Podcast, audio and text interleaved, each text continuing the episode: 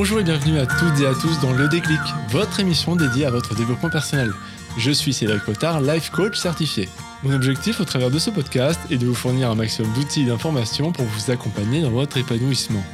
Voici la seconde partie des podcasts dédiés à la confiance en soi. Et surtout comment faire pour développer plus de confiance en créant un plan qui vous correspond vraiment.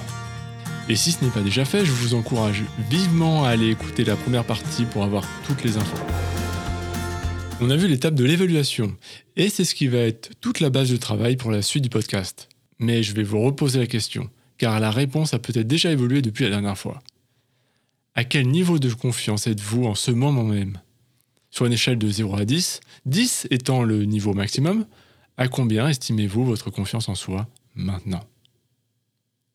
Très bien. Encore une fois, il n'y a pas de jugement à avoir. Peu importe que vous soyez à 2 ou à 8, chacun sa vie, et tout le monde est différent de toute façon. La bonne nouvelle, peu importe où vous en êtes, aujourd'hui, vous avez la possibilité d'avancer. Maintenant qu'on a déterminé un point de départ, il est temps de mettre en marche et de définir une direction. Comment serait votre situation dans tous les différents domaines de vie? Que ce soit votre situation professionnelle, votre situation amoureuse, vos relations, votre santé, etc.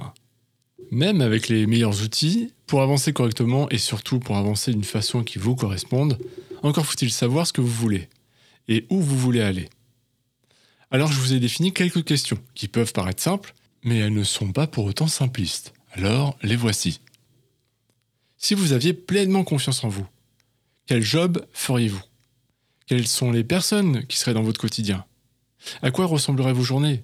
Où viveriez-vous Prenez le temps de bien répondre à toutes ces questions, quitte à mettre le podcast en pause quelques minutes. Bien, une fois que c'est fait, après avoir défini un cap ou tout du moins une direction, commençons par le commencement, c'est-à-dire vous. Vous êtes au centre de votre transformation, mais qui êtes-vous vraiment? L'une des principales caractéristiques des personnes qui ont confiance en elles est leur connaissance de leurs forces et de leurs faiblesses, c'est-à-dire de leur connaissance d'elles-mêmes. Chacun d'entre nous possède des qualités, des passions qui lui sont propres, mais encore faut-il les reconnaître, mais aussi les accepter. Il est temps d'admettre que vous avez des talents et en plus que vous allez pouvoir les mettre à profit pour vous développer. Ces forces et ces aptitudes que vous possédez seront le socle de votre transformation. C'est ici qu'on a tous tendance à faire l'erreur de vouloir devenir une autre personne, en oubliant qui nous sommes vraiment. D'ailleurs, c'est aussi ce phénomène qui peut faire peur quand on pense au développement personnel. L'objectif est simplement de devenir la meilleure version de vous-même. C'est bien avec les ressources qu'on possède déjà que le changement peut avoir lieu. Alors je vais vous poser, encore une fois, une nouvelle série de questions dans le but de vous aider à y voir plus clair, pour ceux et celles qui en auraient besoin, à propos de vos points forts, mais aussi de vos points à améliorer. Encore une fois, prenez bien le temps d'y répondre. Cela fait partie du processus de coaching et faire les exercices est le premier pas pour bien progresser. Première question, qu'est-ce que j'aime faire? Alors vous pouvez aussi vous poser la question opposée qui peut apporter des réponses intéressantes. Qu'est-ce que je déteste faire? Ensuite, si vous deviez embaucher une personne pour une tâche, quelles sont les qualités que vous rechercheriez? Notez les éléments qui viennent, parce qu'on ne sait jamais, ça pourrait peut-être vous correspondre. Que faites-vous avec facilité alors que c'est difficile pour les autres? Quelle est votre passion? Ce n'est pas grave si vous n'en trouvez pas. Mais si vous en avez une, elle sera d'une grande force dans votre évolution si vous la mettez à profit. Et pour finir, il n'est pas toujours chose aisée de prendre du recul pour identifier nos qualités et nos défauts. La vie de proches bienveillants peut vous éclairer si vous en avez besoin. J'insiste particulièrement sur des personnes bienveillantes. N'allez pas demander à des gens qui ne peuvent pas vous voir, ou euh, que vous savez pertinemment qui pourront retourner votre démarche contre vous, comme certains collègues. Vous voyez ce que je veux dire Ceci fait, allez interroger ces personnes, demandez-leur ce que vous faites de bien et dans quel domaine vous pourriez vous améliorer. N'hésitez pas à multiplier les opinions obtenues et de faire une synthèse de ce que vous découvrez et de vos propres réponses. Vous allez obtenir une forme de carte avec différents éléments qui seront autant de ressources que vous pourrez utiliser au cours de votre voyage. Encore une chose, je conseille de travailler à renforcer vos talents et ce que vous faites de bien naturellement. Ne dépensez pas toute votre énergie à travailler sur vos manques ou sur vos points faibles. Bien entendu, rien ne vous empêche de le faire, mais pensez-y plutôt dans un second temps, sauf s'ils sont totalement bloquants.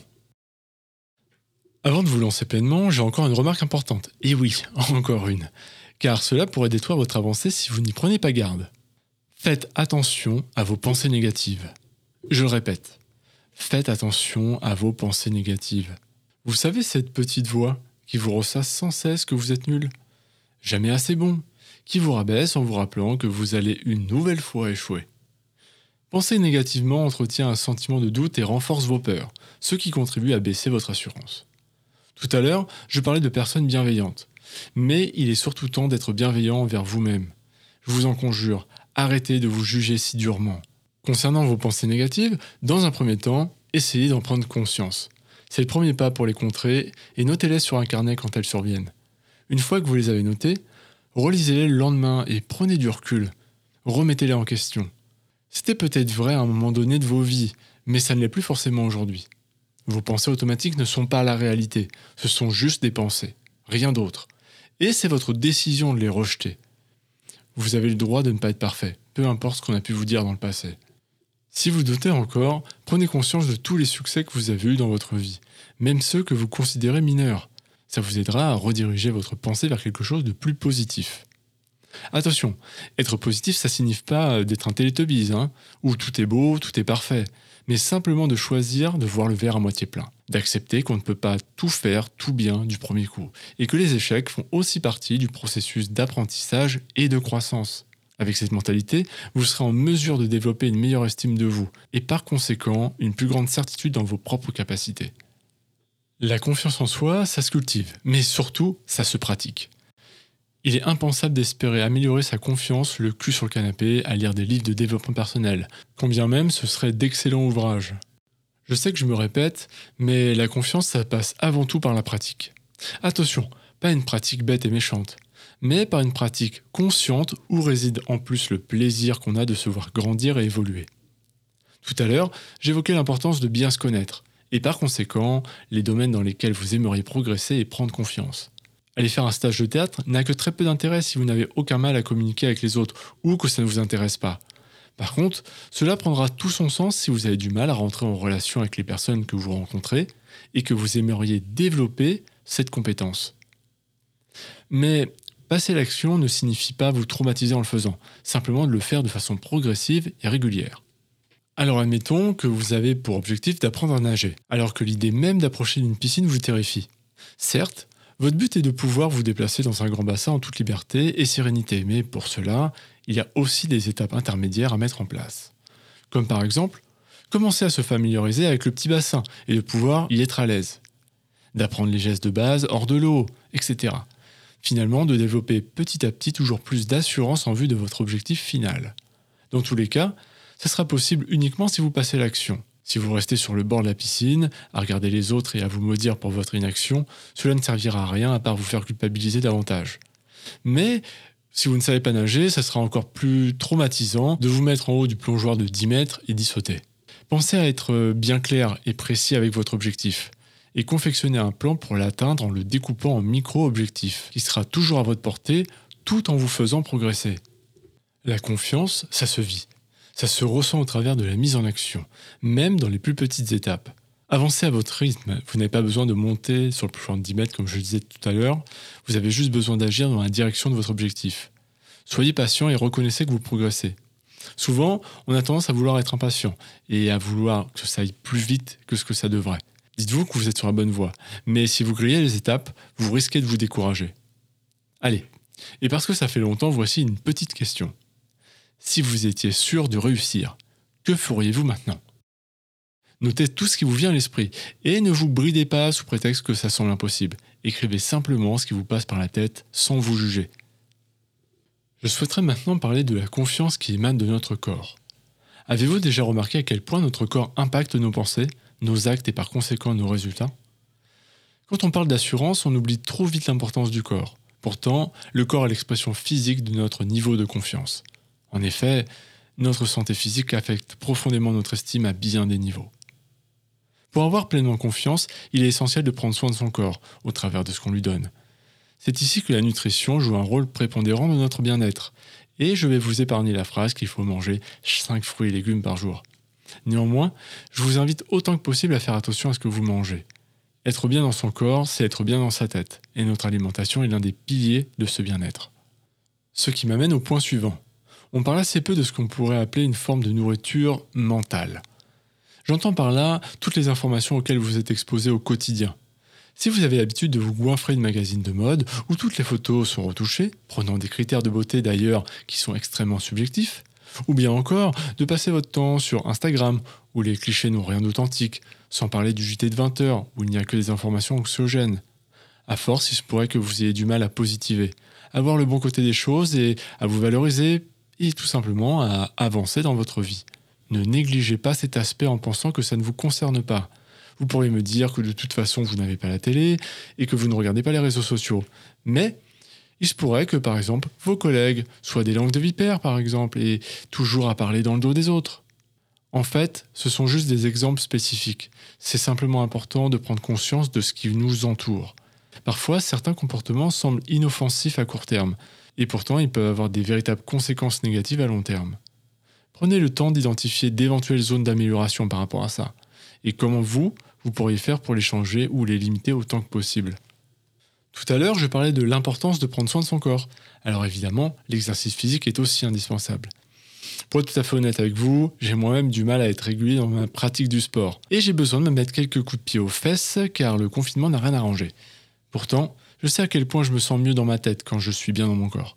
Les bienfaits du sport sur notre mental ne sont plus à démontrer depuis longtemps, et cela a pour effet aussi d'améliorer notre image de soi, et donc globalement notre assurance. On se sent mieux dans son corps, implicitement mieux dans sa tête. Dernier point essentiel pour développer une belle confiance, prenez soin de votre santé mentale. Il est impossible de dissocier le corps et l'esprit. En parlant de cela, vous pourriez me demander comment développer son mental finalement. Il existe tout un tas de techniques qui vont vous aider à vous libérer mentalement. La première que j'utilise personnellement est la méditation, et plus spécifiquement la mindfulness, ou encore appelée la méditation en pleine conscience en français. Cela me permet de me reconnecter à moi, à ce que je vis sur l'instant. Au quotidien, ça m'aide à me recentrer et à sortir du mode automatique. Si ça vous intéresse, je vous conseille de commencer par des séances assez courtes, de 5 à 10 minutes pour débuter. Vous trouverez sur Internet, et sur YouTube notamment, beaucoup d'exercices de méditation. J'avais débuté il y a pas mal d'années maintenant grâce à un livre de Christophe André, Méditer jour après jour. Je sais qu'il existe aussi beaucoup d'applications de méditation qui existent sur Android et iOS, mais personnellement je ne me suis jamais plongé dedans donc je ne pourrais pas vous conseiller sur ce point. Mais ça peut rester une alternative intéressante pour vous peut-être. Bien entendu, vous pouvez aussi utiliser tout un tas d'autres techniques de relaxation ou de concentration, comme la sophrologie, ou certains types d'arts martiaux, comme le tai chi ou certains yogas. Je parlerai moins de ces méthodes parce que je les connais moins, mais en tout cas sachez que les possibilités sont très nombreuses. À vous de trouver celle qui vous correspond le mieux. Ne faites pas l'impasse sur votre santé mentale, c'est vraiment le socle de tout. Si ce sont des traumatismes ou diverses pathologies qui vous bloquent, prenez le courage de contacter votre médecin qui saura vous orienter. Développer sa confiance est un choix conscient, une décision qu'on prend pour soi. Il n'existe pas de pilule magique qui donne confiance, ni même d'une méthode miracle. Chaque individu est unique et devra choisir son propre chemin. Malgré tout, les règles sont les mêmes pour tout le monde. Il est impératif de sortir de sa zone de confort et de se challenger pour grandir. Une fois que vous aurez choisi votre cap, allez-y franchement. Même si vous hésitez, même si vous échouez, vous verrez qu'à force de vous lancer de petits défis réguliers, vous serez de plus en plus à l'aise dans de nombreuses situations. Et par conséquent, vous aurez davantage confiance en vous. Cependant, prenez garde à l'autosatisfaction. Si vous vous contentez de progrès mineurs, vous retomberez vite dans de certaines routines. Voyez plus loin une fois que vous êtes lancé et ne vous fixez pas de limites, car votre persévérance sera récompensée, j'en suis sûr. Voici la seconde partie du podcast sur la confiance en soi qui touche à sa fin. Je vous remercie encore une fois de m'écouter et de rester jusqu'au bout. J'espère sincèrement que ça vous est utile. Si vous souhaitez me contacter, je vous invite à aller directement sur mon site, ledéclic.net, le-déclic.net, où vous pouvez également retrouver la transcription écrite de chaque podcast. Moi, je vous donne rendez-vous mercredi prochain pour une nouvelle émission. D'ici là, passez une excellente semaine et à la semaine prochaine.